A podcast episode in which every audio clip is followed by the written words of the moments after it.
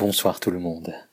Édouard Baird a lancé le festival ce soir et je dois dire alors que j'enregistre que je me demande bien pourquoi je persiste dans le monologue quand il en est très clairement le maître aujourd'hui. Sa cérémonie d'ouverture n'était pas flamboyante, mais elle était fantasque, poétique, engagée aussi.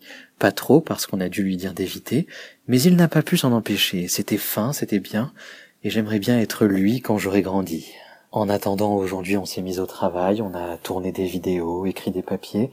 Certains ont dirigé des shootings photos, certaines sont parties en interview et moi, moi j'ai chassé du selfie. Car dans chaque numéro du Gala Croisette, la déclinaison quotidienne canoise de l'hebdomadaire, on doit publier neuf selfies de stars. Je me suis posté à la sortie d'un hôtel, une heure avant la montée des marches. Résultat, Géraldine Nakache, Cécile de France et un fail monumental sur une photo de Scheim, mais c'est pas grave, c'est le premier jour on aura tout le temps de se rattraper plus tard. Et puis, gros highlight de ma journée, le déjeuner.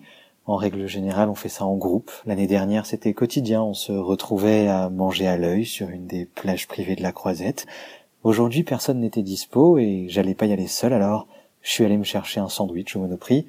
Sauf qu'il n'y en avait plus. Il était trop tard. Les autres festivalières et festivaliers étaient passés avant moi. Du coup, je me suis retrouvé au Subway, qui n'avait même plus la sauce que je voulais. C'est aussi ça Cannes, mais bon, souvenez-vous, tout cela sera vite oublié dans les notes de frais. Bonne nuit.